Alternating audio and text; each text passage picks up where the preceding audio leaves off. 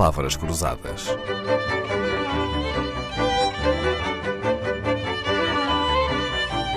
Porque quase tudo é uma questão de semântica.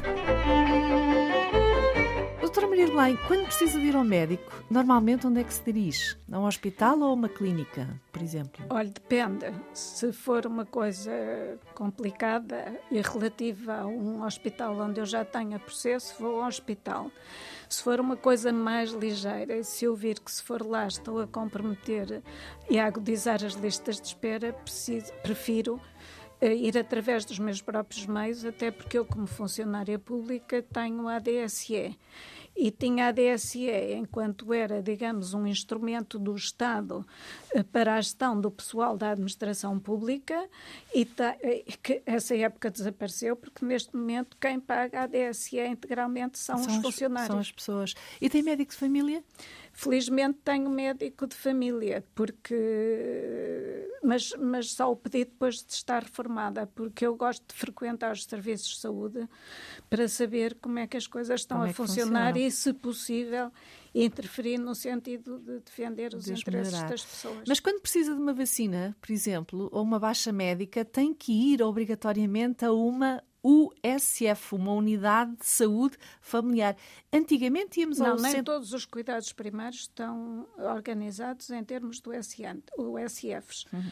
Há muitos eh, ainda, digamos, eh, centros de saúde têm outra organização, não é? Agora, o, o, eu não preciso de baixa médica porque eu já estou reformada. Certo. Não é? Mas quem precisa de uma baixa médica tem que ir a uma USF, que é uma unidade de saúde familiar. Como diz, outras pessoas vão a um centro de saúde. Se tiver uma urgência, se tiver que ir a uma urgência, por exemplo, não pode ir já em Lisboa ao Hospital Santa Maria, vai ter que ir ao Centro Hospitalar Universitário Lisboa Norte. Se estiver pela baixa e quiser ir ao Hospital de São José, vai ao Centro Hospitalar Universitário de Lisboa Central. Doutora Maria de Belém, o que é que os governantes têm contra Santa Maria e São José? Garanto-lhe, garanto-lhe que já disse em várias reuniões públicas que detesto que instituições com as quais, as quais nós temos um vínculo afetivo substituam o seu nome tradicional e simples e claro. Simples e muitas vezes centenário. E que toda a gente conhece. Que toda a gente conhece por uma sigla que representa um grupo.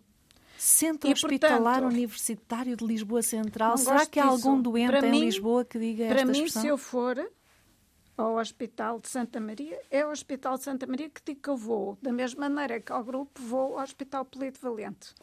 Não vou ao Centro Hospitalar Lisboa Norte. Acha que os doentes conseguem orientar no eu meio desta que, nomenclatura? Eu acho que não. É um dos graves problemas desta nomenclatura. E mais, e mais.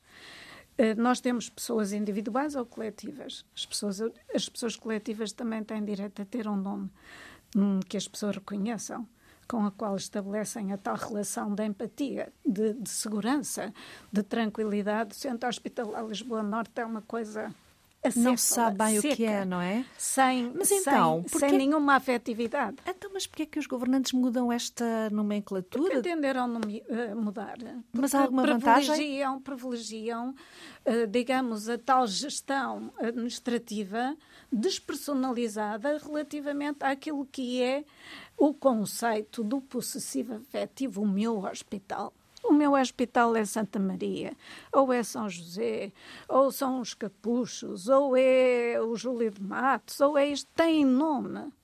Ou de, de, santos, ou de personalidades fantásticas, como, por exemplo, o Hospital Amadora Sintra. Uh, alguém sabe que se chama Fernando da Fonseca? E Só quem, quem foi Fernando trabalha, da exatamente. Fonseca? Que foi um fantástico cirurgião deste país, que ainda por cima Uh, teve uma vida fascinante que, que, é interessante conhecer e que um, uma instituição destas deve aproveitar para transmitir, porque a cultura faz-se através de muitos meios. Até e é tão bom. Beneficiando do prestígio, não é? Do Sim, nome, é? beneficiando é? do prestígio do nome, mas aproveitando para capacitar as pessoas que lá se dirigem, fazendo-as pensar num contexto um bocadinho mais vasto do que muitas vezes aquela vida muito limitada que as pessoas têm. Pois é, além destas expressões jurídico-administrativas na saúde, também há uma certa tendência para a criação de siglas. Por exemplo, eu lembro-me que Leonor Beleza, quando foi Ministra da Saúde, criou os SUS, os Serviços de Utilização Comum dos Hospitais. A doutora Maria de Belém, quando foi uh, Ministra da Saúde, também criou assim alguma sigla que se lembra ou não? Que eu me lembro, não, mas o, essa não faz diferença nenhuma, que é muito interna para o Ministério da Saúde. Os essa SUS. não faz, uhum. essa não faz diferença Agora, nenhuma. comunicar com o exterior, Agora, com, com a população, com exterior, a linguagem devia ser outra, não é? Porquê? Porque eu preciso que as pessoas gostem das instituições ponto de vista da, da afirmação da, da, democracia, do sentido de pertença da suas. cidadania, as, porque as instituições públicas são de todos, não é? São nossas. São nossas. Os ingleses até dizem o Serviço Nacional de Saúde é o nosso vínculo comum.